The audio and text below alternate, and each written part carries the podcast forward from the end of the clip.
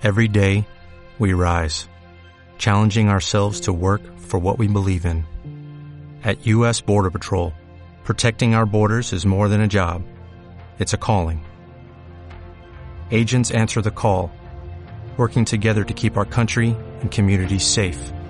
If you're ready for a new mission, join U.S. Border Patrol and go beyond.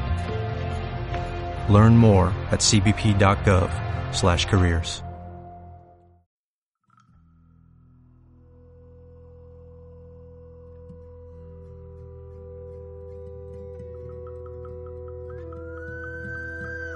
Proyectos entre tinieblas, donde cuento mis experiencias en proyectos de información. Ponte cómodo porque empezamos.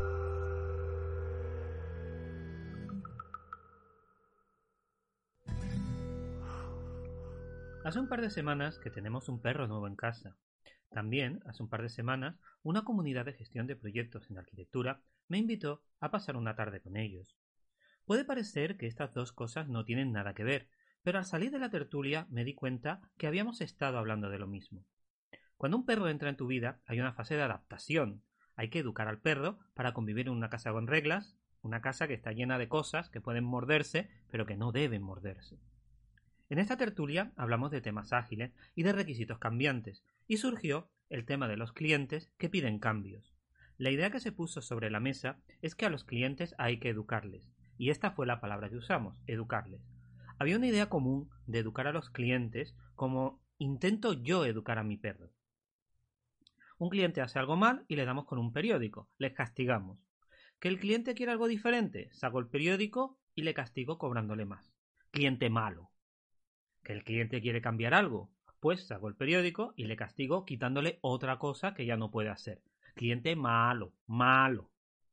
Yo como cliente me sentiría muy mal así. ¿Conseguimos con esto una colaboración con el cliente? Yo tengo clientes, por ejemplo, el alumnado, por ejemplo, empresas para las que hacemos formación o colaboramos en proyectos de investigación. El cliente, para mí, es parte del equipo. Tenemos que dejarlo satisfecho más allá de sus expectativas, y este es un trabajo difícil, porque no se trata de darle precios ni regalarle trabajo. Algunos ejemplos de cosas que hago son por ejemplo, montar una lista de correo para que el cliente y todos los interesados podamos seguir hablando e intercambiando ideas sobre un tema. También preparar una documentación, resumen, lo más práctica posible para que el cliente la tenga como referencia. Además, cuando hacemos alguna actividad me gusta mucho hacer fotos y esas fotos se las ofrecemos a los clientes o a la gente con la que hemos colaborado para que las tengan. También, en la medida de lo posible, me gusta mucho compartir con ellos los materiales que utilizo.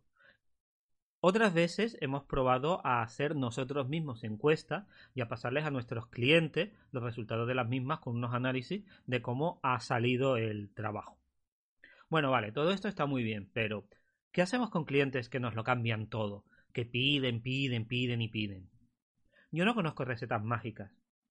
Algunos conceptos, eh, perdón, algunos consejos que podemos utilizar son, por ejemplo, tratar al cliente como una persona y buscar cosas en común con él asegurarnos que las cosas que nos pide el cliente no lo vemos como una molestia ni como un problema, sino como un aguántame el cubata, un reto.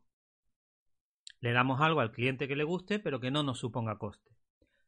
Por ejemplo, que el cliente nos pide muchos cambios. Bueno, pues vamos a ver qué es lo que está pasando ahí, cuáles son los motivos. A lo mejor es que vamos en la dirección que no es, o a lo mejor simplemente es que tenemos a un mal cliente. Si a un cliente, un comercial, le ha vendido la moto, Gestiónalo desde el primer momento e intenta construir una relación de confianza con él. Esto daría para varios podcasts y me interesa mucho conocer vuestras opiniones y vuestras experiencias. Recuerda también que no todos los clientes son buenos ni deseables. Educar a un mal cliente a golpe de periódico no va a hacer que se vuelva un buen cliente. Lo que vas a conseguir es que te apuñale por la espalda todo lo que pueda. ¿Tienes una política para detectar y quitarte de en medio malos clientes? Y esto ha sido todo. Muchas gracias por compartir estos minutos. Podemos seguir hablando de este y otros temas en Twitter en arroba iwt2-javier, repito, arroba iwt2-javier y también en LinkedIn a través de mi perfil Javier Gutiérrez Rodríguez. Nos vemos entre tinieblas.